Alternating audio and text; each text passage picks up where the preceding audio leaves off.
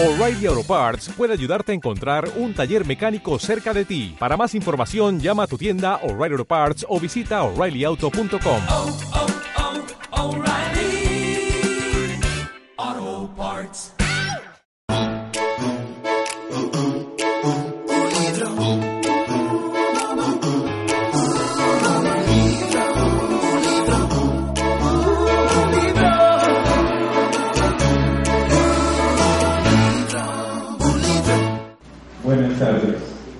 Reciban una cordial bienvenida a Ulibro 2017 Entre Letras, la decimaquinta versión de la Feria del Libro de la Universidad Autónoma de Bucaramanga. En esta ocasión presentamos el encuentro con el autor Juan Carlos Garay, quien va a conversar de su reciente libro Balsa de Fuego. Un melómano de oficio, quien se define a sí mismo como un escritor de oído, es el periodista y traductor Juan Carlos Garay Acevedo, cuya pasión por la investigación sobre temas culturales ha sido el eje de su labor. Trabajó en el periódico El Despertador y la emisora La Voz de América. En 2008 ganó el premio de periodismo Simón Bolívar por sus escritos sobre música. Actualmente es columnista de música de la revista Semana. Pertenece al consejo editorial de la revista En Pensante y realiza el programa La Onda Sonora de lunes a viernes en Radio Nacional de Colombia. Lo acompaña como moderador el historiador, productor de radio y gestor cultural Juan Diego Serrano Durán. Bienvenidos. Buenas tardes a todos. Para nosotros es un placer tener a una persona como Juan Carlos Garay en esta tarde. Nos podremos divertir mucho porque su personalidad es abierta, su modo de ser, como lo decía Juan Mauricio Martínez, es de una sonrisa fácil, amable, pero sobre todo su literatura es muy interesante. Hay música, hay introspección, hay viajes poéticos, y hay una voz muy particular que se viene consolidando con sus tres novelas, Nostalgia y Melómano, La canción de la luna, 2005 y 2011, y para fortuna de todos nosotros, aquí está Balsa de Fuego, lanzada en el 2016. Juan Carlos, bienvenido. Muchas gracias. Hacía mucho que no venía a Bucaramanga, estoy muy, muy contento de estar acá. Precisamente quería comenzar con eso. Juan Carlos, cada una de las novelas ha tenido la oportunidad de tener a la ciudad como pues como anfitriona, como una fecha de la gira de cada una de ellas, pensándolas como artistas. ¿Qué expectativas le arroja la ciudad en esta tercera visita, Juan Carlos? Eh, la, la, veo, la, veo muy, muy cambiada, calurosa como siempre y me encanta. O sea, el, el, cuando uno viene de la novela, eh, encontrarse con estos climas es una, es una bendición. Yo no sé ustedes que pronto ya están muy acostumbrados, ustedes dicen, uy, no, ocho cantones pero esto de verdad uno, uno lo agradece. El frío, ay, ay, el frío. A ver, el frío ayuda a escribir, porque claro, uno, uno como que se recluye más fácilmente, ¿no? Pero ya para venir a hablar de lo que uno escribe, sí es mejor una ciudad como esta, un clima como este. Balsa de fuego. En términos generales vamos a salir de los protocolos necesarios para establecer una charla con la novela y es bueno, de qué trata Juan Carlos, cuáles son sus personajes, cuál es su tiempo, sus narradores, términos generales. Perfecto. Sí, hagamos de una vez esa parte técnica, digamos. Sí. Balsa de Fuego es una banda de rock imaginario. Es una banda de rock que se forma en Bogotá, más o menos, eh, digamos, porque la novela no tiene fechas, pero digamos que más o menos hacia el año 99, 2000 y eso me permitió narrar, digamos, con el pretexto de, de hablar de esta banda de rock, cómo es eh, la escena musical en Colombia y sobre todo eh, para aquellos músicos que no están firmados con una multinacional del entretenimiento, es decir, que no están firmados con Sony como Shakira, que no están firmados con Universal como Juanes, ¿no? sino estoy hablando de el 99.9 de las personas que se dedican a la música. Es decir, el músico independiente. Y cómo ese músico tiene que eh, pasar por una serie de pruebas cotidianas, o sea, casi que su rutina es la lucha por hacerse oír, por encima de, digamos, unas ondas radiales que están acaparadas justamente por esos grandes sellos disqueros. Entonces, ¿cuáles son las estrategias que tienen estos músicos independientes para hacerse oír? La novela es una novela optimista, en el sentido de que Balsa de Fuego eh, sí lo logra, digamos, hasta, cierto punto, pero, pero sí logra cambiar bastante el panorama de la música colombiana, sí logra traer una serie de innovaciones al sonido y el reto era ese, ¿no? Es decir, cómo narrar eh, el sonido, cómo narrar la música desde la palabra.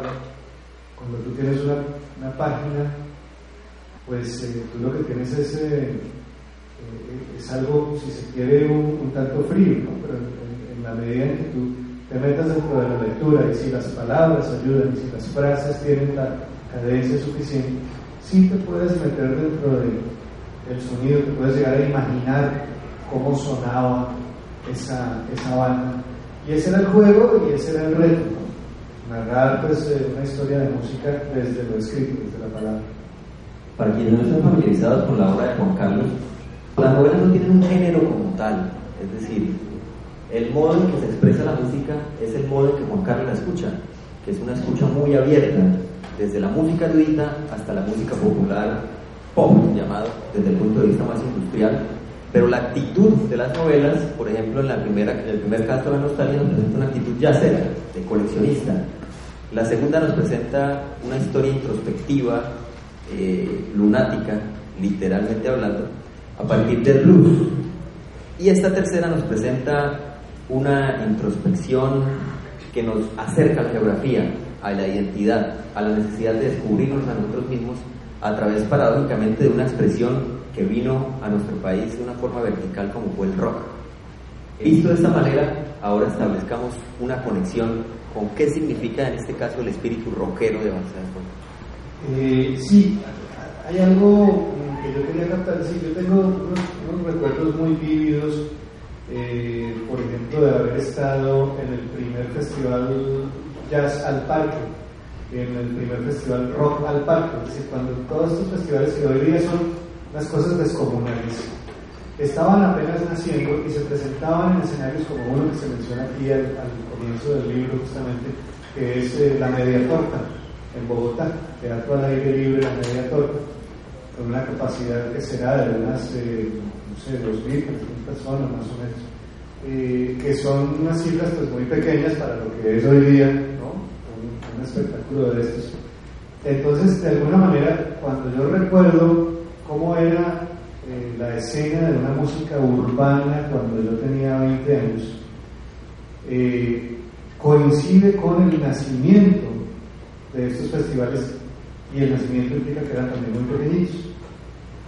Lo que yo empecé a ver es que, es que si bien hoy día se ha profesionalizado eh, y ya tenemos mejores equipos de amplificación, mejores equipos de luces y todas estas cosas, a veces esa masificación hace que se pierda un poquito el, espíritu inicial, que era un espíritu eh, muy entusiasta. ¿no? Hoy día ya lo damos por hecho. En la ciudad de Bogotá, que nos van a regalar, porque es regalado además, nos van a regalar tres días de rock en los que van a traer las mejores figuras de distintos países y además nos van a presentar las más importantes de Colombia. Eso es regalado. Eso uno ya lo da por hecho, pero resulta que, cuando esto era nuevo, pues era una gran emoción, era una cosa eh, más genuina si se quiere. Yo lo que quería captar era eso, es decir, desde, desde este momento de mi vida, a mis 40 años, cómo era esa emoción de los 20 años, cómo vivía uno la música rock, eh, cómo era ¿no? esa rebeldía también, pero también ese, esa, esa cierta inocencia, porque uno era rebelde pero a la vez inocente, cosa que de pronto no, no se entiende muy bien sino ya en la distancia. Eh, y cómo uno soñaba con cambiar el mundo o los músicos soñaban con cambiar la escena musical, con mejorarla, con evolucionarla. Y eso es lo que logra el grupo Balsa de Fuego. Decir, en ese sentido, Se movió la batalla. se, cayó la base. Es una novela, en ese sentido es una novela de ficción, ¿no? Porque, pues, porque en realidad la vida es más difícil. Yo creo que la novela sí retrata lo difícil que es la vida del músico. Eh, y bueno, es decir, tampoco, tampoco los llegan a firmar con Sony Music. Eh, entre otras cosas Está porque, ellos, ¿no? porque ellos no quieren, ¿no? Entre, entre otras cosas. No, no es ese tipo de éxito, no es eso, no, no es eso. No es, no es salir en las portadas de las revistas, no es salir en televisión, no, no. Es dejarle algo al patrimonio musical. Es, ese sería el, el verdadero éxito y eso es lo que, lo que logran estos, estos músicos. Juan Carlos comenzó a escribir crónicas para la revista Semana en el año 99. Previamente había tenido experiencia eh, con elaboración de libretos para jazz en la Unión Americana. Y el trabajo que ha venido realizando como periodista musical pues, ha abierto sus alas de maneras magníficas.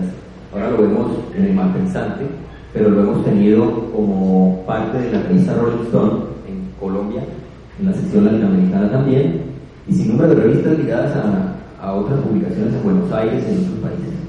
Sin embargo, Juan Carlos, como, como lo pueden ver en las biografías y como lo pudo ver de pronto en la presentación del protocolo, nació en Lima, él no es colombiano, pero él es pues, uno de nuestros hijos, es imposible negarlo, ¿no? Además estuvo en Lima apenas, apenas unos, Hasta los cuatro, unos cuatro años. así. cuatro años. sí. De manera que lo que le vamos a leer en Balsa de Fuego no solo es rock, vamos a leer a qué puede sonar ese gran enigma que se llama el rock colombiano. Ah, totalmente, claro. Es decir, el rock colombiano, cuando yo viví en Argentina, me, di cuenta de algo que es impresionante y es que así no lo queramos, somos tropicales.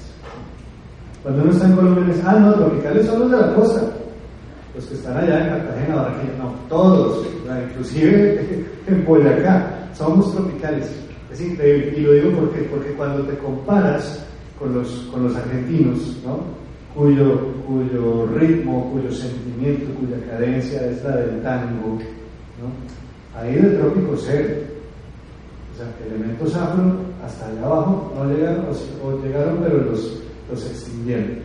Eh, Incluso el rock argentino es muy herencia británica. el rock argentino es muy, es exactamente, sí, ellos tienen ese, ese modelo europeo directamente, ni siquiera el estadounidense. ¿no? se lo apropia mediante el lenguaje. En Exactamente. cambio, aquí la música es no solo mediante el habla, sino mediante la exploración instrumental. Exactamente. Entonces, ¿qué pasa? Eh, eh, veamos ejemplos concretos. Aterciopelados. ¿Aterciopelados qué hicieron? Llevaron un lenguaje coloquial, ¿cierto? El su merced y todo ese tipo de, de- el habla muy de, de esa región centro del país hacia el rock, ¿no? Le aportaron, digamos, ese tipo de lenguaje al rock. Eh, cual- cualquier grupo que, que tú analices tiene de todas maneras un elemento latinoamericano, tiene de todas maneras un elemento muy, muy tropical, insisto. La mojarra eléctrica. Bueno, una entonces vamos a, a esos grupos de fusión, claro, claro, claro. Entonces, Balsa de Fuego, ¿qué, qué, qué hace dentro de la novela? Primero, eh, el líder de la banda, que es Sebastián el bajista, se va a hacer un viaje eh, de búsqueda espiritual a la India. Esa es una parte de la novela eh, muy al comienzo. Y no es un aspecto trivial. Eh, no, es, es, es muy trascendental para él y, y me sirve mucho a mí, digamos, como autor, para retratarlo a él, para perfilarlo a él psicológicamente durante todo el resto de la novela. Después, cuando él vuelve de la India, si quieres más tarde ah- ahondamos en esto de la India. Eh, después, cuando él vuelve de la India, eh, reconoce la riqueza de su propio folclore descubre el currulao, porque se va, digamos, a los festivales folclóricos. Se va al Festival Petronio Álvarez, que es el festival que se lleva a cabo en Cali todos los años, eh, donde se escucha durante cinco días consecutivos la música de las marimbas. Que Pacífico. Juan Carlos. Ajá. Aquí hay un dato crucial. Detrás de la novela está el trabajo de Juan Carlos de periodista. Y uno puede rastrear con esta novela mucho del tejemaneje de su trabajo. Hay una entrevista que da Juan Carlos cuando va al Festival Petronio Álvarez. Festival Petronio Álvarez, como se narra en la novela, congrega a sin número de grupos tenidos de poblaciones eh, no necesariamente centralizadas. Sí, no, de toda la costa pacífica. Toda la costa pacífica. Y entonces Juan Carlos va a dar una conferencia sobre cómo montar, gestionar una banda profesionalmente. Entonces empieza a decir, bueno, ustedes tienen que tomarse fotos profesionales, tienen que armar un brochure, tienen que grabar profesionalmente, tienen que contratar a una persona que se encargue de sus asuntos. Y de repente en medio de la charla el mismo Juan Carlos se convence de que está cometiendo una gran estupidez. Porque dice, caramba, yo, yo estoy diciendo que se tecnifiquen a unas personas que, que hacen música natural espontáneamente. Vamos a cambiar la conversación. Yo creo que ese día se dio cuenta, o de ese día nació gran parte del espíritu de esta novela. Wow, sí, es, una anécdota muy enriquecedora. Es decir, claro, a mí me llevan desde Bogotá, uno como capitalino, ¿no? uno cree que, se la sabe todos. ¿no? Entonces, no, simplemente lo que pasa es que allá la cosa funciona distinto, punto. No es, no es, no es mejor, ni, no, es, es distinto. Entonces, claro, yo, eh, digamos, en mi posición de periodista cultural de la revista Semana, pues yo, eh, ¿cómo recibo propuestas? Pues me llega una, un brochure exactamente, un folleto donde está la trayectoria del grupo, un CD, unas fotografías profesionales. eh, mm, es pertinente que tengan un video, por lo menos un video o dos en YouTube, ¿cierto? Para uno ver, ¿no? Además, cómo, cómo se manejan ellos sobre el escenario. Todo lo que implica, digamos, una, entre comillas, profesionalización del oficio musical. Cuando yo llego al Festival Petronio Álvarez a hablarle a estos músicos vernáculos acerca de todo esto, pues yo les estaba dando una perspectiva absolutamente citadina. Y creo que fue más o menos a la mitad de la charla que yo empecé a mirar, realmente a mirar a quienes les estaba hablando. Les estaba hablando a pescadores, les estaba hablando a agricultores, estaba hablando a gente que hace una música de una manera muy espontánea y natural, que no hay que cambiarles absolutamente nada. Y cambié mi discurso en ese momento. Dije, bueno, miren, si ustedes pueden hacer todo esto que les acabo de decir, pues que no lo hagan. No están obligados a meterse dentro de esa maquinaria aplastante que es la gran industria del entretenimiento.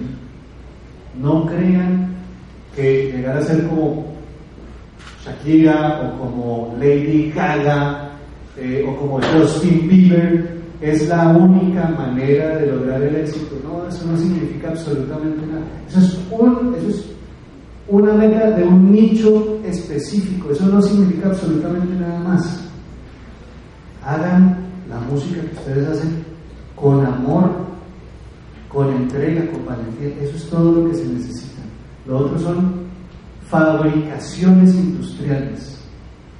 Y no tiene por qué ser la meta de todos los artistas. Que Si tienen eso como meta, bueno, ojalá que les vaya bien.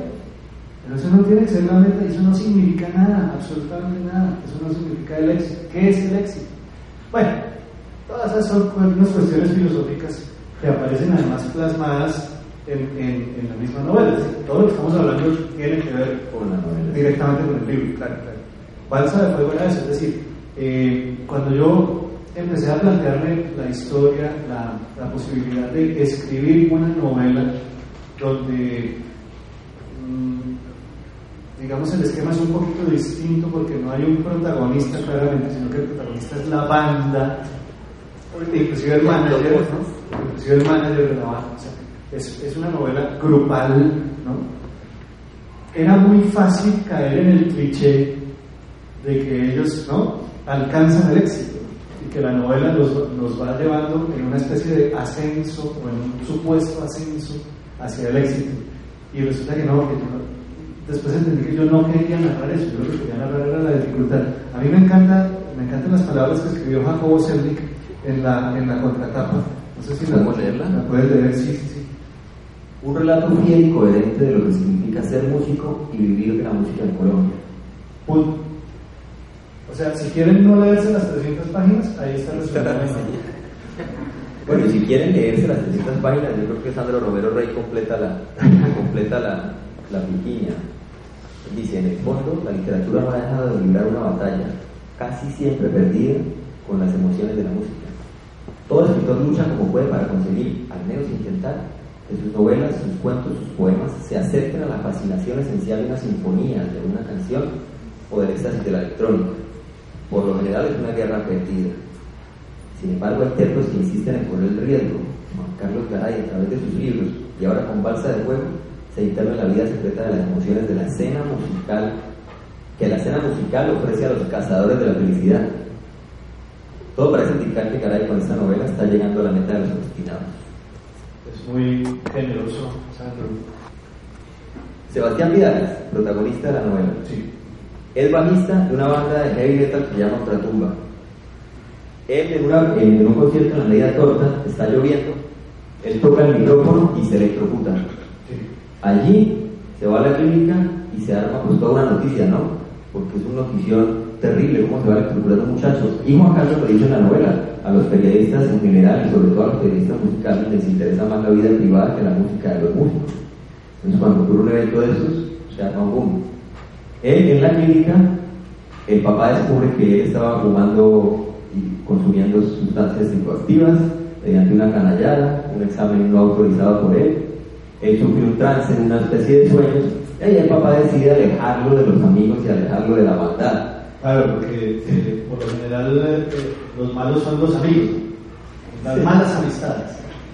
Y entonces él sale para la India, expulsado por su papá, y él empieza a vivir una vida pues, muy espontánea, sin muchos requerimientos. Ya se le había tocado su sueño, que era tocar con la agrupación, y empieza a descubrir en la atmósfera de la India todo un conjunto de inspiraciones, tanto sensoriales como geográficas, como personales. Y después se devuelve a Colombia y empieza a intentar practicar un descubrimiento propio, como lo hacen los hindúes a través de su literatura y su vida y su religión en la, en la cotidianidad. ¿Cuánto va el petróleo Álvarez? Estábamos ahí. ¿Qué es lo que descubre el petróleo Álvarez que deslinda con esta novela? Lo que llaman el embrujo de la marimba, que eso además pues eh, sí pertenece digamos a, a- la esfera personal o, de mi experiencia como, como periodista. La marimba de Chonta, la, marimba que fabrican en la costa pacífica a partir de la madera de, Chonta, que es una- es un árbol de la misma familia de los árboles que producen el chontaduro. Esta es una madera que tiene una resonancia muy particular y además le agregan unos resonadores de guadua que tienen eh, un sonido muy acuático. Entonces esto es, es un embelezo de sonido. Y a eso suma que lo estás oyendo durante cinco días consecutivos al mismo tiempo que van circulando unas bebidas espirituosas. Bueno, imagínense cómo es esa experiencia. Eso es lo que llaman el embrujo de la marina. O sea, llega un punto en que uno está en otro nivel de conciencia. Yo diría que superior. Eh, los eh, nativos hablan de un- una conexión con los dioses o con los ancestros, con los ancestros. Eh, cuando se está en, estos, en estas músicas que además, como son también muy cíclicas, al igual que sucede con la música de la India, basa como en mantras, en repeticiones, en ciclos, eh, fácilmente puede uno caer en una especie de trance o de hipnotismo. Eso es lo que sucede, esa es la magia que sucede en este festival folclórico, el Festival Petronio Álvarez. Y eso es lo que va a descubrir, lo primero que va a descubrir Sebastián es eso, la relación que hay entre los mantras, las músicas sagradas de la India, eh, es una relación involuntaria desde luego, con estas músicas folclóricas de la costa pacífica colombiana. Balsa de Fuego, como lo pueden observar, no está escrito en el lenguaje literario usual. Tendría que ser empezar con mayúsculas y seguir en minúsculas. Pero es que resulta que la connotación de fuego, empezando en mayúsculas, habla de muchas cosas compuestas a través de este, que en vez de apenas un nombre, se transforma en un elemento presente en toda la obra de manera trascendental, que es la balsa. El fuego, pues obviamente tiene que ver más con la agrupación, balsa de fuego, pero la balsa es el equilibrio entre esa especie de quema y lluvia que hace presencia en los escenarios ambientalmente cada una de las tres partes y que define no solo la agrupación, sino define la filosofía detrás de la literatura. Sí, bueno, es un tremendo análisis hermenéutico que acabas de hacer. Pero, pero sí, sí, sí. Eh, ¿Por qué le puse yo ese nombre a la banda? El Balsa de Fuego se llama la novela y se llama La Banda. ¿no? Eh, ¿Por qué le puse yo ese nombre a la banda? Porque quería un, quería un nombre que fuese algo así como una contradicción de términos en, su, en su interior. Me inspiré mucho en, en el primer disco de, de Curupira, eh, es una banda colombiana que yo admiro mucho, disco se llama Palante para atrás. Y a mí me gusta mucho ese, ese, ese título, me, me hubiera gustado agarrar ese título para ponerse a esta novela, pero pues ya estaba tomado. Entonces pero bueno, sí, para adelante, para atrás es, es una expresión aparentemente contradictoria, pero es muy sonora, ¿no? Y busqué en, en las eh, mitologías y y en los arquetipos imágenes que tuvieran esas contradicciones internas y me encontré en un libro muy antiguo que es un oráculo, que es el I Ching, esa imagen del fuego sobre el agua, donde se habla de cómo eh, es necesario en ciertos momentos de la vida mantener un equilibrio de fuerzas. ¿El fuego puede nadar sobre el agua? Sí, siempre y cuando el agua no sea tanta como para que lo apague y el fuego no sea tanto como para que la evapore. Ese es el equilibrio, esa es la armonía. Y la armonía la cabe en la música también. Entonces, eh, a partir de, no sé cómo llegó la imagen, pero buscándola, buscándola llegó la imagen de una balsa de fuego. Y luego esa imagen se va a repetir muchas veces, inclusive pues el desenlace que no lo vamos a narrar porque no vamos a hacer lo que hoy día llaman un spoiler, ¿no? Me encanta. O sea, no vamos a estropear ese final, no lo vamos a hacer, pero pues está muy presente, es decir, es una imagen que está muy presente a lo largo de, de, de toda la novela, ese contraste de fuerzas. Hablemos, Juan Carlos, ¿quiénes conforman la balsa de fuego o quiénes tienen que ver? ¿Y por qué en esta novela hay una duplicación de voces protagonistas? No solo hay un protagonista porque es una banda, sino dentro de lo que se consideraría un protagonista, resulta que hay dos. Uno que se sabe quién es y el otro nunca se sabe quién es. Bueno, eh, ahí, ahí sí hay una, una distinción que yo, que yo haría para, para mayor claridad. Es que una cosa es el protagonista y otra cosa es el narrador, ¿no? Que además, eh, cuando a mí me dijeron creo que estaba yo en una conferencia eh, sobre poesía y, y alguien dijo, ah, y otra cosa es el escritor, son tres cosas. Entonces, alguien, alguien dijo que en, poesía el escritor no necesariamente es el narrador. Y digo, wow, o sea, mí eso fue como un gran descubrimiento. De pronto, para los que estudian literatura, de pronto eso es obvio, pero, pero.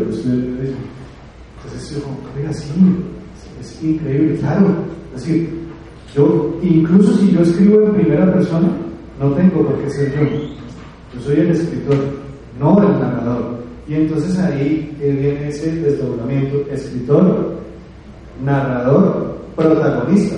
Tres, tres figuras muy, muy diferentes en la novela. Que uno le presta aspectos de sí a su, a su protagonista, sí. Y a su narrador, sí, también. Pero no, pero no soy yo. Y es magnífico, digamos, eh, aprender eso porque me dio mucha libertad también a la hora de escribir la novela. ¿Qué pasa con la novela? No les vamos a decir. Pero sí les podemos decir qué música tocaba Balsa de Fuego. ¿Cómo es se puede musicalmente percibir esa unión entre agua y fuego? Sí, eh, yo me imagino, y de hecho pues en la novela hay un corto homenaje a una banda de 1974, una banda que fue muy efímera, solamente alcanzó a grabar un disco, y era eh, el grupo que acompañaba a Leonor González Mina, la negra grande de Colombia, y que de hecho la acompañó en una gira por la Unión Soviética en ese año 1974.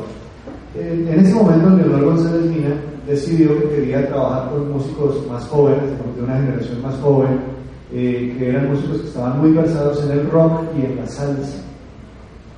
Y con esa banda se, se- se fueron de gira haciendo el repertorio folclórico que hacía la Negra Grande de Colombia.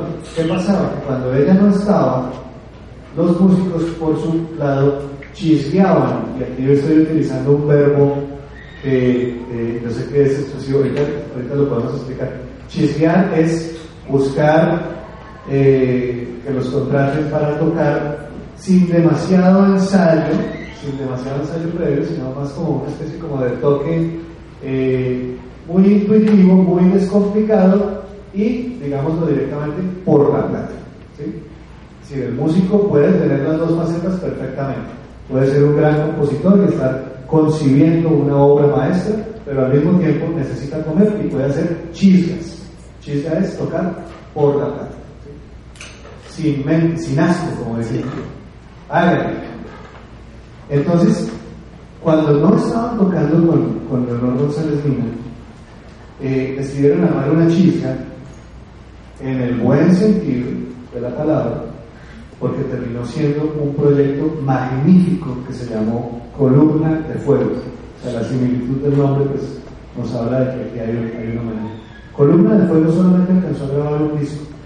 Es un disco magnífico que de haber tenido el eh, suficiente apoyo por parte de las emisoras de radio, de los medios de comunicación en su momento, quizás, me atrevo a decirlo, hubiera cambiado el panorama del rock en Colombia. Era una aproximación al currulao, pero con bajo eléctrico, con batería, con los instrumentos propios del rock y con un sonido que de verdad no, no, no se escucha. Es decir, a mí se me parece un poco como al, al primer disco de Black Sabbath, si de pronto tienen ustedes esa referencia. Es como si Black Sabbath eh, en ese primer disco, 1970, le hubiera dado por tocar currulao. Bueno, eso es como yo lo describo, pero si lo quieren oír, está en YouTube. Hay un video, milagrosamente hay un video de la columna de fuego, se podemos verlos en colores, ¿no? en eh, un concierto en Alemania en 1974, para que lo busquen, porque es una cosa magnífica. ¿Y qué pasó? Pues que, que al no encontrar posibilidades de que esa música fuera bien recibida, que hubiera un público grande que pagara una boleta, por ejemplo, pues decidieron separarse e irse cada uno a una diferente orquesta de salsa porque la salsa sí les daba para comer. Musicalmente, Balsa de Fuego toca varios, muchos estilos. Al ser una combinación, pues hay rock progresivo, hay espontaneidad yacera en los términos de que la música que se va componiendo se va componiendo en la medida en que en las presentaciones se va improvisando y se vuelve y se trae la idea. Y produce tres discos que son tres facetas marcadas. Una primera es muy experimental, más probando la armonía entre los instrumentistas. Una segunda incluye ya una parte vocal específica, una participación vocal decisiva en la música. Y una tercera que viene a ser pues, el, de- el desenlace de toda la historia, que es un homenaje también a los Beach Boys en términos de, de lo que ocurrió con un disco de ellos. Un disco que era una gran propuesta y que por ser una gran propuesta, pues el disco que termina saliendo es apenas una probeta, un nonato de lo que es una gran propuesta universal en términos culturales. ¿Son qué? Hablemoslo. Bajo, batería, guitarra. Después entra una combinación bastante curiosa porque es Las gaitas. gaita macho, que Gaita es macho. José María, y gaita hembra, que es María José, Sí. que son novios. Sí. Y después entra un vocalista. Hablemos un poco de esto. Eh, sí, ahí la idea era narrar también cómo, digamos, eh, un grupo musical nace sin necesariamente tener la claridad de cuál es el, el sonido que están buscando ni, ni- ni qué es lo que quieren decir, inclusive.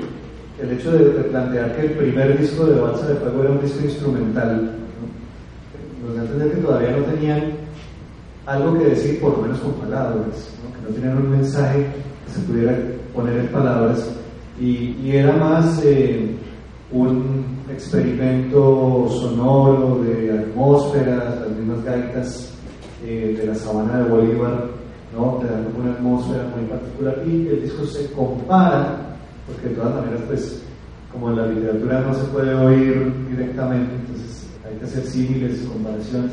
Se compara con un disco de Charles Mingus eh, del año 77, que se llamó Cumbia Jazz Fusión, un disco que acaba de cumplir eh, 40 años, justamente en, la revista Malpensante. Mi colega Jaime Andrés González publicó un artículo, una investigación bárbara de de cómo se grabó ese disco en Nueva York, pero con una guía muy juiciosa de músicos colombianos que les enseñaron a los neoyorquinos cómo era eso de la cumbia.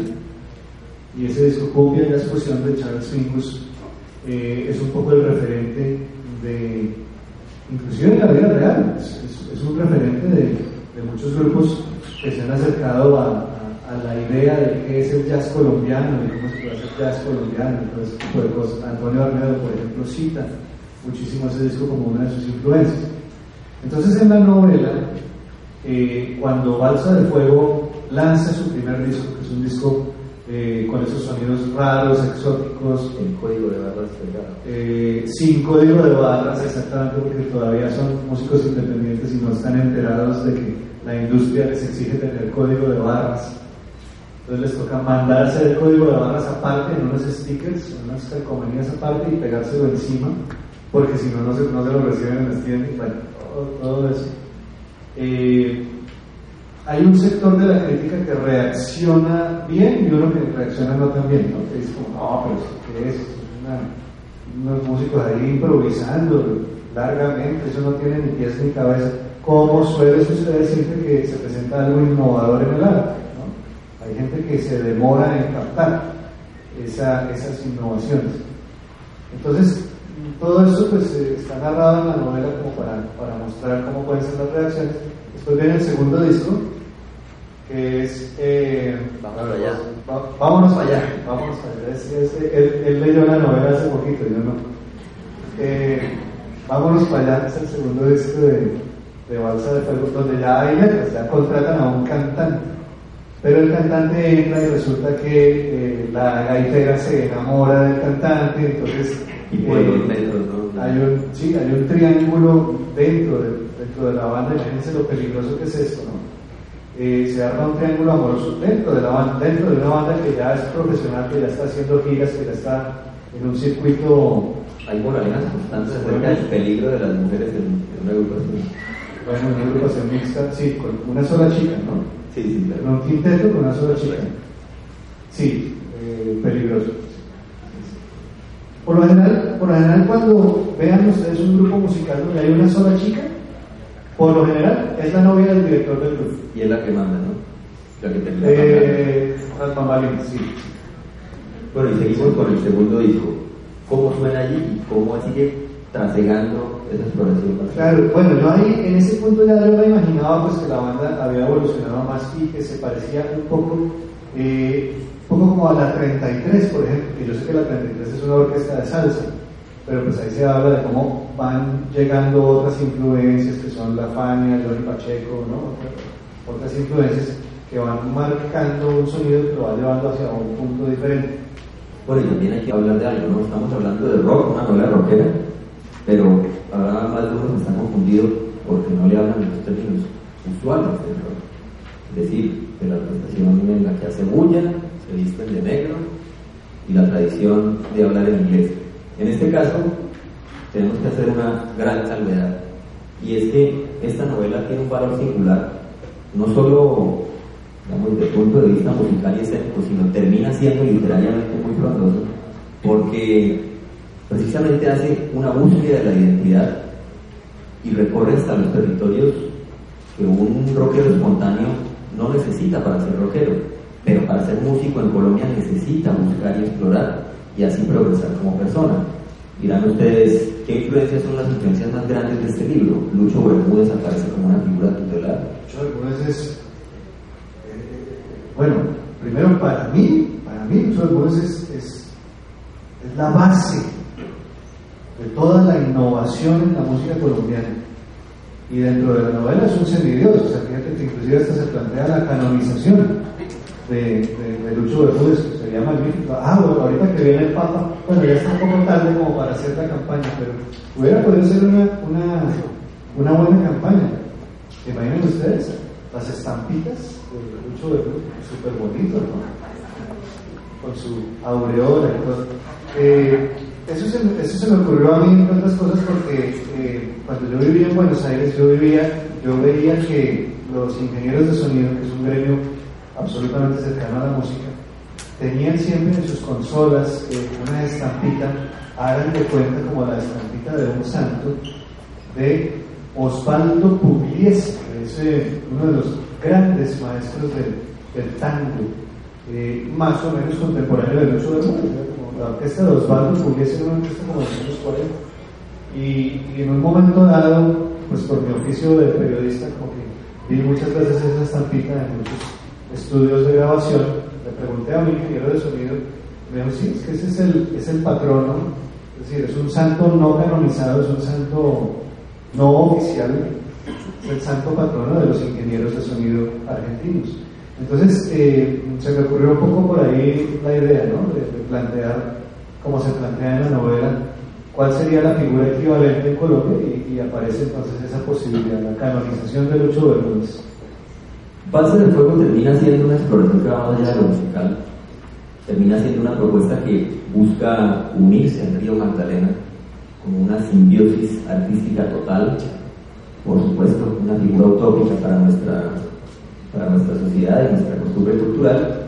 En efecto, es muy realista esta novela de ser muy dura con el seguir de la agrupación porque es difícil hacer música en Colombia y no se puede ser muy positivo sino más bien crítico.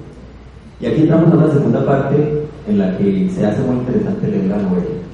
La novela tiene un segundo personaje, que es un personaje narrador, que es escritor, en su misma vez cuando habla, y que es un narrador omnisciente cuando está presentando las peripecias de Sebastián Vidal. Él es un periodista que trabajó para la revista Rock and Roll, Sí, señor. que es la competidora o la competencia de la revista Splash. Así es. Ya sabrán de qué, de qué se tratan esas revistas en el entorno. Pero, ¿por qué es importante decir esto? Porque la novela, así como no tiene un tiempo en específico, porque no es una crónica de cómo se ha hecho el rock en Colombia, también aquí en estas especies de figuraciones, la importancia está, finalmente, en dar a entender, quizás a un lector extranjero que lea esta novela, cuáles son las cosas realmente curiosas, ridículas, chistosísimas que ocurren en la construcción de la música en Colombia como escena y como construcción de un músico. Hablemos de eso. Esto es una crítica también en primera voz de Juan Carlos Garay como escritor de lo que significa la música en Colombia y que creo no había podido hacer como columnista. Sí, a, mí una, una amiga me comentó que, eh, que yo en esta novela había logrado la mordacidad que no lograba en mis columnas de prensa. Quizá porque en las columnas pues yo, yo tiendo más como a resaltar lo positivo, un poco como a apoyar ¿no? lo más que se pueda la escena colombiana, que a veces es tan ingrata. Eh, mientras que la literatura pues te da otra posibilidad, ¿no? Como de profundizar más y, y de, no sé si la palabra sea mordacidad, pero, pero sí pues presentar las cosas un poco más, de una manera más sincera, más cruda quizás. Eh, mostrar cómo hay mucha gente que vive de la música sin ser el músico y que por lo general son los que más ganan, ganan más que el músico, o sea, esa es la gran ironía. Como hay un circuito de managers, de empresarios, de emisoras de radio, de casas disqueras que son como los vampiros viviendo de lo que hace el músico y cómo en realidad al músico al final lo que le toca es, es el, el menor porcentaje de todo esto. Y todo eso es, es así porque yo lo he observado. Decir, yo llevo 20 años en el oficio de periodista cubriendo específicamente la, la fuente música. Entonces, eh, sin duda esa observación pues me ha permitido saber cómo funciona y eso lo pude usar en beneficio de una ficción, de, de esta novela en este caso, que ficciona a, a una banda imaginaria que pueden ser muchas bandas, que pueden ser todas las bandas que en este momento están tratando de surgir. Es eso, ¿no? Es, eh, es, eh, es haber conocido empresarios, disqueros, gente de la radio, saber qué es la payola, no sé si ese término sea familiar para todos ustedes, pero pues, eh, no sé, les voy a, eh, les voy a robar la inocencia, si me permiten. Eh, la música que ustedes escuchan en las emisoras comerciales no está ahí porque haya pasado una prueba de calidad. Eh, está ahí porque hay un dinero que alguien está pagando para que esas canciones suenen. Eso es lo que se conoce como la payola. De modo que los artistas que suenan en, en- en la radio y los artistas que más figuración tienen en medios de comunicación no son necesariamente los mejores. Estoy diciendo que todos sean malos, pero sí estoy diciendo que ha habido de por medio una campaña mm, y una financiación. Y no todos los buenos artistas tienen la posibilidad de financiarse a la manera como exigen los medios de comunicación, con las sumas que exigen los medios de comunicación. Ese fenómeno es conocido como la payola. Lamento mucho eh, si salen ustedes hoy decepcionados, pues, pero así es como funciona la industria del entretenimiento. ¿Contra eso se puede luchar? Sí, sí se puede luchar. Se lucha con calidad. Hoy día, mm, digamos que se han abierto nuevos canales. Yo tengo, mm, yo soy un esperanzado del Internet, porque, por ejemplo, las figuras de YouTube, es decir, que a ti te den no sé cuántos mil likes, eso ya no depende necesariamente de una campaña mediática. Bueno, a veces sí, pero, pero, pero ya tiene más que ver con una verdadera espontaneidad por parte del público. Entonces, los canales para la música independiente se están yendo por otro lado, están encontrando como sus propios dichos. La novela, digamos, no alcanza a tocar eso porque la novela se desarrolla alrededor de el año 2000, ponle que llegamos hasta el 2007 más o menos, eh, en donde todavía el disco tenía cierta importancia, cierto peso, cierta presencia. En la nostalgia del melómano se da una primacía del EP sobre el CD. El vinilo, sí. Aquí se da una primacía del CD. Sí. Hoy día el disco no vale nada, pero, pero la, la novela sí, pues yo me permití, digamos, ubicarla en esa época para poder hablar de eso, de, de un primer álbum, de un segundo álbum, de un tercer álbum que sale, digamos, eh, póstumamente, por decirlo de alguna manera, porque ya ahí la banda ya se había disuelto, pero habían dejado unas grabaciones, entonces esas grabaciones son el, el tercer álbum de, de Balsa de Fuego. Todo esto de la industria discográfica, pues sí está ahí, ahí plasmado en la novela. como esto es una novela no solo se trata de hablar, sino a veces de leer. Todo lo que está diciendo Juan Carlos Garay se resume quizás en este parrafito. Sebastián llega a las oficinas en Bogotá de la agencia de Sony Music en un edificio hermoso y este mechudo, autosuficiente, embelesado con la filosofía y la creencia y la literatura hindú, es decir, un tipo meditabundo, entra a estas oficinas y le dice al gerente de Sony Music, las oficinas están a nota. Muchas gracias.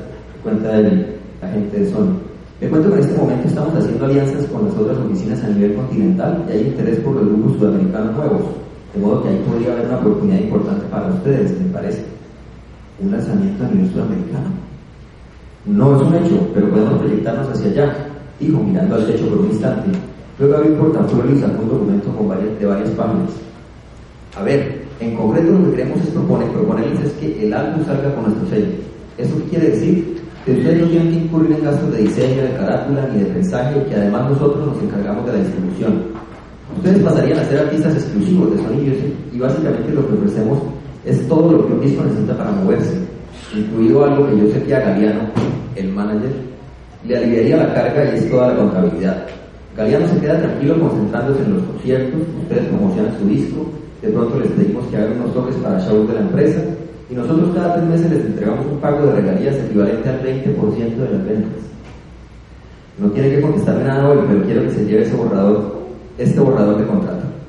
Zorrilla, que se apellidaba el empresario, deslizó los papeles por la mesa. Sebastián los agarró y empezó a leer el documento. ¿20% para los músicos? Es una cifra importante. ¿Qué es lo que no le suena? Que no lo veo contento. Les soy sincero, el primer disco lo hicimos de manera tal vez muy casera. No es la idea de repetirlo así, pero con ese esquema nos estábamos ganando un 75% de cada disco. Y cuando recuperamos la inversión inicial, que no fue mucho tiempo después, las ganancias pasaron a ser del 100. Claro, Sebastián, pero ustedes no están contando con el respaldo. Solamente hablemos de un tema, distribución. Yo sé, porque me han contado que el primer disco de Balsa de Fuego es muy buscado, pero por más fan que sea la gente, va a dos, máximo a tres almacenes, y si no lo encuentran, deja de buscarlo. Es que para nosotros la distribución es el concepto. La gente va al concierto y al salir a comprar disco. Lo que se distribuye es la información y al siguiente concierto vienen por más. Nosotros en una noche hemos llegado a vender hasta 70 discos. Yo estoy seguro de que no se vende, eso no se vende jamás en un día en un almacén. Pero es un fenómeno que no pasa de Bogotá, Sebastián. Ustedes son famosos, pero a nivel local. Piensen que Balsa de Fuego pasaría a pertenecer a una marca mundial. O sea, que están pensando en lanzar el disco en otros países. Digamos que es una potencialidad, pero depende de ustedes. Vea, le voy a hablar con franqueza. La promoción en otros países se hace cuando una reunión internacional se acuerda que se le va a dar estatus de prioridad a producto. ¿Un producto? Sí, un artista. Un artista es un producto. Sí, sí, así lo llamamos acá, pero no se resienta por eso. O sea, yo entiendo lo que es el arte, pero tiene que pensar que arte sin promoción no se difunde. Nosotros lo que hacemos es acercar, digamos, a la música con su público a través de lo que estamos hablando, que es el manejo adecuado de un producto. Si ese producto tiene el potencial de penetrar otros mercados, lo logra. Y cuando lo logra, entonces la discográfica va a estar ahí para respaldar un lanzamiento fuera del país. Y para quedarse con el 80%, dice Sebastián. Varias gotas de sudor le bajaban a Zorrilla por el cuello. Volvió a sacar el pañuelo para sacarse. Abrió de nuevo el portafolio y revisó a toda velocidad unas cifras que tenía anotadas. Puede que sea incluso un poco más porque ya incurría, incluiríamos en gastos de representación y promoción internacional. Pero mírenlo matemáticamente. Digamos que en ese caso las regalías para el artista pasan a ser del 15%, pero el número de compradores perfectamente se ha multiplicado. Conclusión, todos ganamos. Todo eso está en este documento que es para usted, para que se lo lleve a su casa, para que lo discuta con Mariano y si le parece, en un par de semanas volvemos a hablar. Y miren cómo le respondió Sebastián. Yo también le quiero hablar de cifras, señor Zorrillas, pero no discográficas. Usted sabe que alrededor de la música se van tejiendo varios negocios. Ajá. Y hay algo que yo empiezo a ver que está sucediendo porque miro a mi público. Los veo felices, muchas veces con una alegría espontánea y otras veces por sensaciones inducidas a través de la química. No sé si entienden. Los que más están ganando con los conciertos no somos ni nosotros los músicos ni los dueños de los escenarios, son los químicos. Usted me está hablando de drogas, de diseño, sí señor. Cuando yo empecé en esto de la música existía una sola pastilla, a lo mejor no sabíamos más. Éxtasis, punto. Ahora la cuestión se ha sofisticado. Hay tantas clases de éxtasis como usted quiera. La idea es que en el laboratorio entran la miristicina, que es una sustancia que activa todo lo relacionado con el afecto. Y entonces ahora se habla de Venus, Nexus, hielo, cristal, velocidad, cruz blanca, belleza negra, que son variaciones, dependiendo, entre otras cosas, de cuántos átomos de hidrógeno le pueda usted sustraer a la sustancia original. Y a la vez eso determina el efecto. Pastillas para sanar traumas, para descubrir cosas reprimidas, para experimentar sentimientos nuevos, para curar el miedo, para facilitar la comunicación, para estimular la hermandad, para cultivar la confianza. A mí me parece patético ver que la, juventud se intoxica, dice Zorrilla. Sebastián continúa. Yo no estoy defendiendo las drogas, simplemente es lo que veo. Pero lo que viene seguramente lo va a dejar más inquieto. En los laboratorios ya pudieron detectar el cambio molecular exacto que se necesita para generar la sensación de placer musical. Es una pastilla de dos colores, rosada en el borde y blanca en el centro. ¿Sabe cómo la llaman? No tengo idea. La llaman la pantera rosa. Dicen que produce música. O sea, el que la toma oye música dentro de su cerebro y música muy agradable, según dice. Sebastián, perdóneme, ¿ya qué va todo esto? La química está más avanzada de lo que, que ustedes creen. Va a llegar el momento en que usted pueda decir, yo quiero oír un concierto para piano de Mozart y lo va a conseguir en el mercado pero en forma de pastilla. O sea, a la mitad de lo que vale un CD. Acuérdese de mí, las discográficas van a desaparecer. Y van a desaparecer porque están llenas de vicios, porque se están engordando con el trabajo de los músicos y ni siquiera lo llaman músicos, lo llaman producto. Entonces mi respuesta es, no me interesa hacer un producto. Me gusta ser independiente. Me cuesta trabajo, pero me gusta.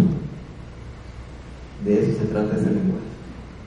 El, el porqué de la historia de la pastilla, esa, esa historia la contaba mi maestro Bernardo Hoyos cuando le preguntaban por el, por el futuro de la música, pensando pues en, en, en cómo esto había evolucionado técnicamente, digamos, del long play, el cassette, el CD, ahora los formatos digitales. Eh, me preguntaban a Bernardo Hoyos cuál creía que iba a ser el futuro, ¿no? Y él decía que que una conversación que él había tenido con Gabriel García Márquez, vaya usted a saber porque ya ambos murieron, ¿cierto? Que García Márquez le había dicho que iba a ser una pastilla, es decir, que va a llegar un, un momento en el futuro que usted entra a una farmacia y dice, yo quiero por favor el concierto para piano número 21 de Mozart. Y le daban una pastilla. Entonces se tomaba la pastilla y oía la música en su cabeza.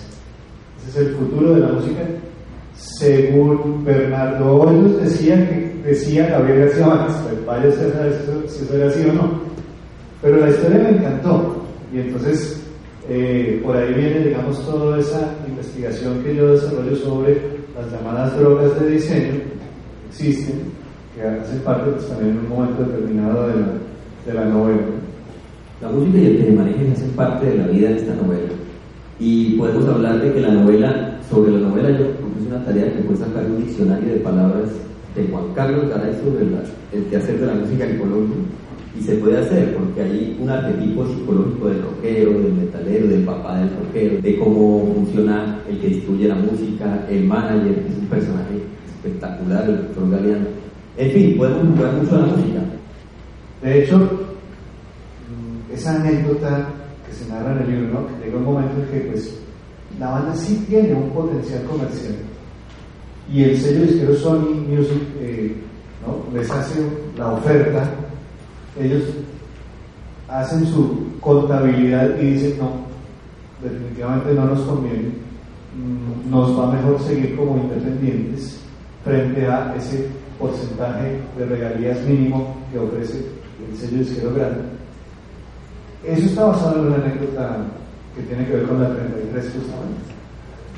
Si la 33 es una orquesta orgullosamente independiente, porque ya financieramente no les convendría eh, entrar a ser parte de la nómina de un, gran sello.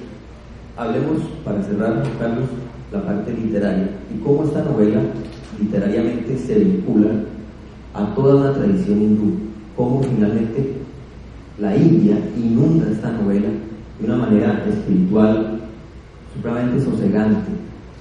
Ahí se descubre la identidad del personaje, se refleja toda la identidad propia colombiana y ahí, hablemos desde ya, ¿no? El Kama Sutra solo hace parte de un pequeño capítulo, es el libro menos, menos citado. Sí, es el menos, menos mencionado, porque además el Kama Sutra, pues, entonces se entiende como por otro lado, Sí. ¿no? La gente ve sus libros sobre posiciones sexuales y resulta que es más profundo que eso. Es un libro sobre cómo relacionarse. Es, muy distinto. Pero hablemos un poco, Juan Carlos, de los. Vedas, del Ramayana, Claro, no, no, eh, eh, Krishna, hace un- sí, todo eso hizo parte de la, de la, de la investigación, eh, porque yo quería mandar a mi personaje a la India, justamente pues, a, a hacer su, sus estudios, un poco porque el papá lo obliga, pero, pero también ese viaje termina siendo muy enriquecedor, ¿no? Y cómo conoce toda la cultura hindú. Fue el pretexto para mí, fue la oportunidad para mí de leer todos esos libros que yo alguna vez había querido leer, todos los Vedas, los libros sagrados de la India, el Ramayana, que es un libro bellísimo, el Bhagavad Gita, el Gita Govinda, el Rig Veda, y, y al leer todo eso, pues venían muy fácilmente imágenes que pronto fui asociando o comparando con eh, situaciones pues, de nuestra vida occidental.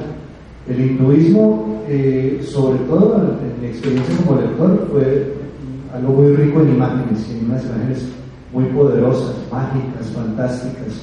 Es una religión politeísta, pues tiene muchos dioses y, y- después de los dioses vienen los semidioses, unas categorías muy, muy amplias y se presta mucho entonces para una exploración literaria que es fantástica. Y yo lo que quería es que después del, del viaje de Sebastián a la India algo le quedara y le quedara para siempre. Y entonces él está todo el tiempo comparando las situaciones con lo que él leía en el Ramayana y en el Bhagavad Gita y todas estas cosas. Entonces, cuando viene una pelea, por ejemplo, hay, hay tensión dentro de la banda, hay un momento en que ya se van a los puños el cantante y el gaitero eh, por una discusión eh, de compás musical, ¿no? Se van a los puños y en ese momento Sebastián invoca a Krishna porque siente que él es como Arjuna en los campos de batalla del Bhagavad Gita y que lo único que puede hacer es invocar a Krishna y efectivamente algo sucede, ¿no? Hay como medio milagrosa, coincidencialmente, algo sucede cuando él eh, invocó a Krishna. Y así muchas cosas, digamos, para, para forjar ese personaje, esa psicología del personaje, pero más allá de la psicología, la espiritualidad del personaje, que es algo que yo en literatura veo poco, ¿no? Mm, Tal vez mencionando, no sé, el Siddhartha de Hermann Hesse. eh, no siempre en la literatura se habla de la espiritualidad de los personajes como si de la psicología, ¿no? Entonces, eso para mí fue clave y una- una última anécdota, digamos ya, a la hora de, en que muere el maestro, su maestro Raj Khan, el maestro de India, pues eh, se necesitaba un, un eh, funeral, un funeral, pero resulta que los funerales en la India son muy distintos. Los cadáveres son envueltos en sábanas, son mojados en, unas eh, sustancias parecidas a la mantequilla, se les arrojan pétalos de flores, se les sube eh, en una especie de camilla, se les prende fuego y esa camilla se pone a navegar por el río Ganges. Se va incinerando el cadáver. ¿Y esa imagen que es? La balsa de fuego. Eso llegó después. Son esas coincidencias raras que aparecen durante la elaboración de la novela. Apareció después. Ya la, ya la banda tenía nombre, ya la novela tenía nombre. Cuando apareció esa poderosa imagen. O balsa, el nombre de la primera canción de rock escrita en castellano. La balsa. Se dice que la primera canción del rock español es La balsa del grupo Los Gatos en Argentina. Y finalmente, para los amantes de la literatura, cuéntenos la anécdota con Nicolás Coscún, que aparece como poeta maldito en la obra. Ah, es una, una cosa muy, muy bella. Eh, Nicolás Oscur no alcanzó a ver la novela publicada, ya estaba muy, muy enfermito. Es un poeta colombiano que yo admiraba mucho, sobre todo por la fuerza de las imágenes de muchos de sus poemas. Y yo recuerdo que la primera vez, hace muchos años, la primera vez que yo leí Las cosas que he ido escondiendo, que es uno de sus poemas, tiene unas imágenes muy poderosas, inclusive que causaron un escándalo en su momento, en 1980, creo que es ese poema. Eh, causaron escándalo en el, en el gremio mismo de los poetas. Cuando yo leí ese poema, a mí me sonó que eso era como una letra de una canción de heavy metal. Y entonces de ahí viene la historia casi al comienzo de la novela, ¿no? Cuando este grupo de heavy metal ultra tumba se presenta en la media corte, cantan esa canción y en ese momento cae el rayo, bueno, es una cosa como medio, medio apocalíptica. Este, no sé qué tan pacatos seamos en este auditorio. El estribillo del sacristán el El sacristán, sí, sí, pues. Bueno, bueno, digámoslo, dice, el sacristán se masturba frente a la Virgen. Eso es, eso es lo que dice este verso. Es lo que repiten todos. Sí, sí, sí. Pero, pues, es decir, es, una imagen muy fuerte, indudablemente, y, y, y, no sé, me recuerdo, por ejemplo, una- unas canciones del, ¿se acuerda del grupo Barón Rojo? Que ya hoy día, hoy día eso es suave, ¿no? Pero, pero en el año 1980, Barón Rojo, uno, uno decía, uy, eso es rock pesado, ¿no? Y también tenían una canción, una novia vestida de azul se masturba sobre un ataúd, parece que anda suelto Belcebú, ¿no? Y uno- se escandalizaba de, uy, eso, es satánico, y las pilas, esa, música que están oyendo los jóvenes de hoy en día. A mí me recordó eso, me recordó eso. Y entonces decidí que el grupo Ultratumba musicalizaba esos versos de Nicolás Suescur y eso se convertía en un escándalo nacional. Al punto que ya cuando yo estaba escribiendo la novela se me salió un poco de las manos, porque yo decía, bueno, aquí de verdad esto se volvió como una polémica eh, a nivel nacional dentro de mi ficción, pero, pero no sabía cómo resolver. No, la única, la única solución que se me ocurre es que el propio Nicolás Suescur, autor del poema, emita un comunicado a la opinión pública.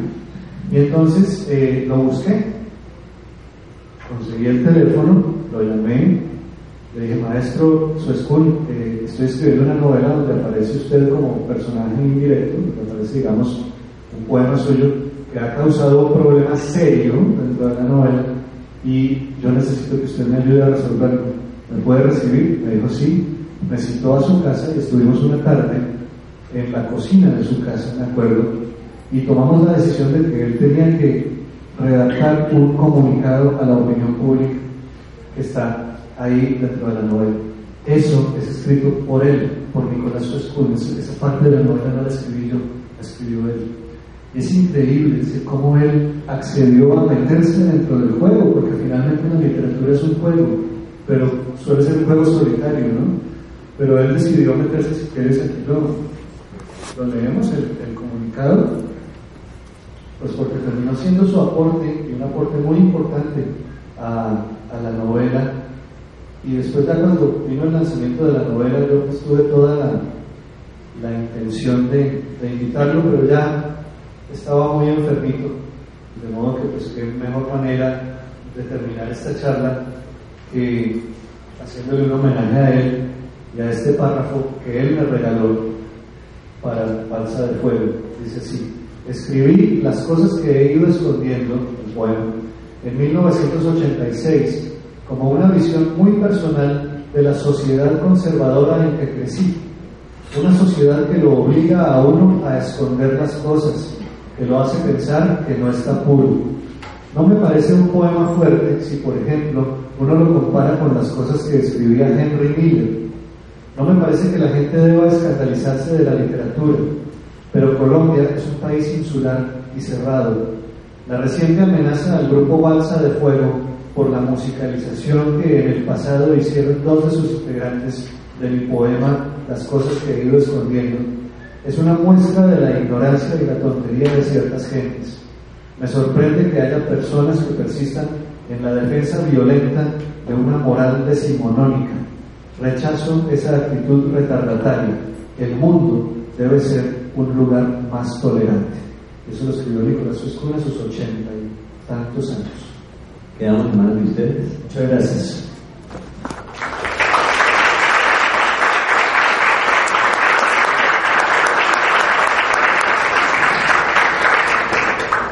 Juan Carlos, buenas tardes. Buenas tardes.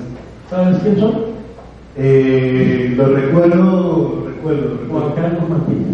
Carlos, a Carlos Mantilla, Sí, señor. de la universidad. Sí, señor. ¡Ah, qué maravilla! Hombre, Juan, felicitaciones porque yo sé de tu historia de, de melómano empedernido y cuando hablabas ahorita de la, de la Pantera Rosa, yo pienso que algo tuviste tú que ver con la creación de esa pasta. ¿Por qué? Hombre, Juan Carlos, yo no sé si tú te acuerdas, pero yo sí me acuerdo de un programa en la emisora Javeriana, 10 de la noche, en el que tú convocabas a los oyentes a que llamaran, pero que no hablaran, que cada quien pusiera el ruido que quisiera y terminábamos haciendo música. Eso es para mí la pantera rosa. Gracias, Juan. Ahorita vamos a darle un abrazo. Estamos, estamos eh, canosos. Un poquito más que Oye. qué maravilla, qué maravilla, Juan. Bueno, eso fue una locura en los tiempos en que, en que hacíamos algo llamado radio arte, sí, maravilla. Bueno, es por ejemplo, la radio comercial no lo permitiría, la radio cultural, que es un maravilloso oasis, sí lo permite. Radio arte, ¿no? Es eh, eh, utilizar esa onda de radio que está todo el tiempo mandando señales, para mandar eh, señales, no sé si decir incoherentes, pero pues, digamos, otras estéticas, ¿no? Otras estéticas. Sí, sí, qué, qué- qué buenos recuerdos. Qué buenos recuerdos, de verdad, que es la armonía de Lucho Bermúdez, del cual estoy seguro que tú eres el mayor de. Ah, no, pues, muchísimas gracias, de verdad. Bueno, Juan, eh, buenas tardes. Yo de hecho también tengo la anécdota contigo, íbamos viajando Bogotá-Bucaramanga y mi papá pone Radio Nacional de Colombia. Tú estabas en el programa. Me dice, el loco que está hablando ahí fue compañero mío en la Javeriana. Y pues empezaron a poner rock y yo una me emocioné mucho porque pues yo creo que en 22 años lo que me ha formado como persona el rock. ¿sí?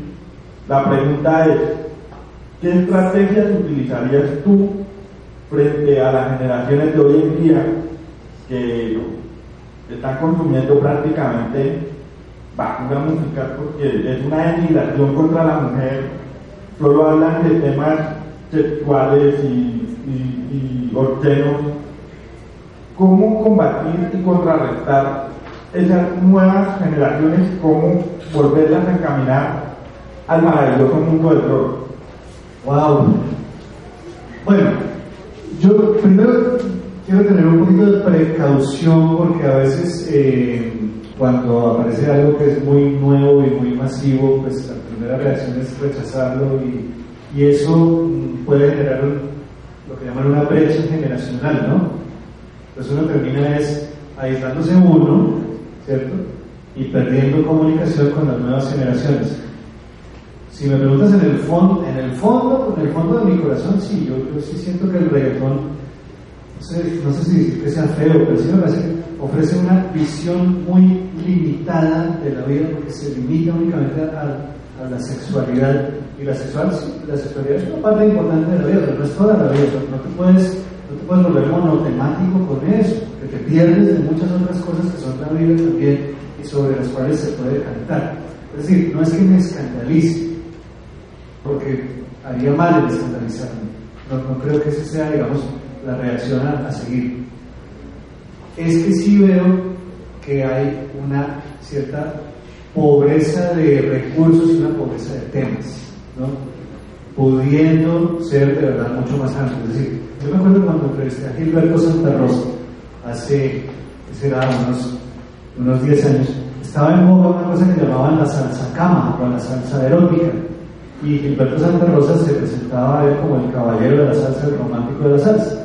Yo le decía, bueno, voy a preguntar algo que yo quiero saber su opinión y es eso. ¿qué opina usted de la salsa erótica? Y me decía eso, me decía, lo que pasa es que la salsa erótica comienza, ¿no? Donde, donde todas las demás músicas terminan, es en la cama, ¿no? ¿Qué pasa con todo lo anterior? ¿Qué pasa con el enamoramiento, las flores, el regalo, el- todo esto cuando se va subiendo, digamos, una tensión erótica hasta llegar finalmente. Pero si tú comienzas por el final, mira todo lo que te perdiste. Entonces, es más bien eso. ¿Qué se puede hacer frente a eso? Pues es difícil porque los medios masivos son avasalladores. Pero ya depende de cada uno, digamos, en la casa, ¿no? Tratar de, de buscar otras opciones, de, de- complementar esas visiones. La sexualidad no es mala, la sexualidad, es decir, todos los que estamos aquí estamos aquí por un acto sexual, ¿sí? Partamos de eso. Pero, pero insisto, no es, no es lo único que hay en la vida. ¿no? Entonces, lo que hay que hacer es saber cómo se complementa eso, cómo se enfoca eso, mm, cómo lo puedes hablar con la gente joven. Yo tengo dos hijitos, tengo mellizos, parece que tienen cinco años, todavía están muy chiquitos, pero, pero en la medida en que crezcan yo lo que pienso es eso, ¿no? Como mostrar, más allá de lo que les van a mostrar eh, los medios de comunicación, eh, sus mismos compañeros de colegio, lo que sea, pues uno en la casa mostrarles, mire todo lo demás que exista. Es eso, más que prohibir, más que censurar. Eh, buenas tardes, Juan Carlos. Muchas gracias por compartir con nosotros toda su experiencia como melómano y también como escritor. Quisiera, eh, pues ya entrado un poco en, el tema de, la crisis del rock, creo, y una crisis muy fuerte. Eh, pero, pero más allá de profundizar en eso y en lamentarnos, en decir eh, lo, lo mal que está la música rock hoy en día o lo bien que está el reggaetón, eh, me gustaría que aprovechando que hay mucha gente joven aquí presente en el auditorio, nos recomendar a todos cinco bandas de rock fundamentales en la historia del rock colombiano. ¿Colombiano? Sí, colombiano. Bueno, perfecto, qué bueno, qué bueno, me gusta este ejercicio. Empecemos por la columna de fuego. De, de verdad, les, quiero tentar la curiosidad. Busquen la, busquen la columna de fuego. El, el- el éxito, entre comillas, fue tan éxito, lastimosamente se llama La Joy Campa. Eso está por ahí en, YouTube. Años 70, La Banda Nueva. También fue un experimento muy interesante. Solamente sacaron un disco, que parece ser como el karma pues, de todos estos primeros grupos de rock en Colombia. La banda nueva tenía un acercamiento hacia lo, hacia lo progresivo, sin ser exactamente rock progresivo, pero tenía un sonido muy interesante en ese sentido. Y ya ahora sí más para acá, hablemos de las 1280 almas, eh, hablemos de Aterciopelados, que yo creo que ya se merecen en este momento por, su historia, por su trayectoria, pues un, lugar eh, preponderante en nuestro rock colombiano y me queda bueno, ¿no? A ver qué podemos hacer de... Ah, la pestilencia. Sí, sí, sí, pero espera, espera, quiero, quiero pensar. No, ¿sabe con cuál me iría? Con los ciegos sordomudos, que me parece también que si este, si este país tuviera más memoria, ellos serían nuestros Rolling Stones perfectamente. Sí. Pasa que aquí no tenemos como cultura de, fans, ¿no? Aquí simplemente consumimos lo que, la canción de moda, y muchas veces ni siquiera nos preguntamos cómo se llama el artista que la interpreta. No, no, la canción de moda. Eh, en otros países sí existe esa cultura, ¿no? Entonces, es, ¿a ti ¿te gustó una canción? Te matriculas, te haces fan de ese grupo y lo sigues y miras qué otros discos tiene y asistes a sus conciertos. Y sí, esa actitud no, no, no la tenemos los colombianos, lastimosamente, y por eso es que hemos dejado escapar tantas, eh, tantas buenas propuestas artísticas. Bueno, mi pregunta es, eh, Juan Carlos, eh, yo veo muchos géneros y hoy la juventud se proyecta y se lanza. O sea, la pregunta sería, ¿hacia dónde está conduciendo esa juventud con un nuevo género de música? O sea, ¿qué es lo que se pretende? Pero quiero que me lo diga desde, de la- el marco del periodismo en que usted trabaja, porque sé que también conoce música, pero el marco del periodismo, ¿cómo lo ve? Yo lo puedo ver desde mi experiencia como educador, como pedagogo, como filósofo, desde el marco del periodismo, cómo se ve hoy día desde este punto hacia afuera, porque es que lo podemos entender también de allá hacia acá, pero de aquí para allá, ¿cómo puede verse eso? A mí hay fenómenos que me parecen muy interesantes. Eh, claro, lo que pasa es que nosotros ya en, en esta generación, yo ya, yo ya estoy en el cuarto piso, eh, nosotros ya lo que, lo que tendemos es a comparar con lo que para nosotros era familiar y era chévere, ¿no? Y quizás no, se trate tanto de, de comparar. Hace poco se hizo un estudio eh, en psicología de la audición para saber a qué edad deja uno de escuchar música nueva y la cifra es 33 promedio, ¿no? Esto puede a, ra- a raíz de unos estudios psicológicos y todo eso. A los 33 años nuestro cerebro considera que ya escuchó toda la música nueva que debía escuchar y se dedica simplemente a regocijarse en escuchar las canciones que ya conoce. Eso hace que sea más difícil que cuando llega una nueva propuesta a uno le entre y le guste de una, de entrada. En mi caso, como mi oficio es el periodismo musical, pues yo estoy obligado constantemente a romper esa barrera y a eh, descifrar qué es lo bueno de lo nuevo que me están ofreciendo. Y sí he notado cosas muy interesantes. Creo que ha desaparecido el virtuosismo, por ejemplo, instrumental. Es decir, si tú estás buscando el nuevo Jimi Hendrix de la guitarra, no lo vas a encontrar. ¿Por qué? Porque las figuras de ahora son figuras más cercanas a la gente.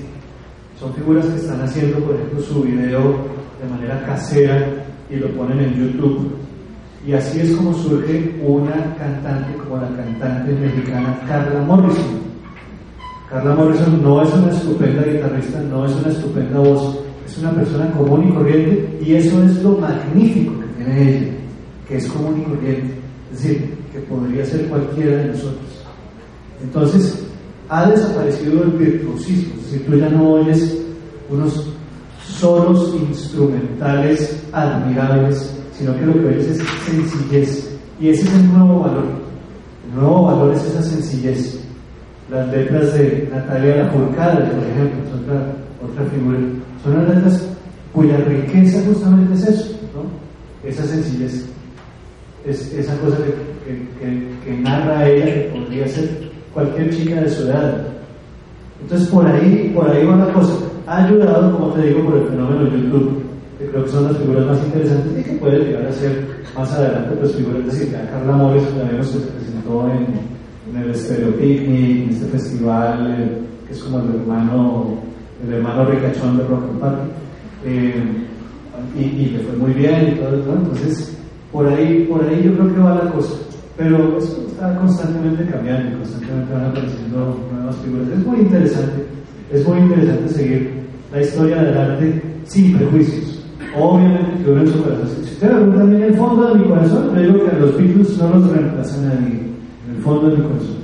Pero no me quedo en eso, o sea, sigo oyendo, sigo oyendo. Hay que, hay que, hay que seguir eh, ejercitando el, oído y, la mente y mantener esa, esa mente abierta para poder generar esa comunicación con, con las nuevas generaciones.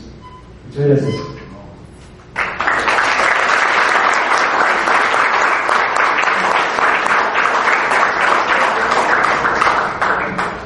Agradecemos a quienes asistieron a este evento y los invitamos a que sigan participando en la decimaquinta versión del libro 2017 entre letras.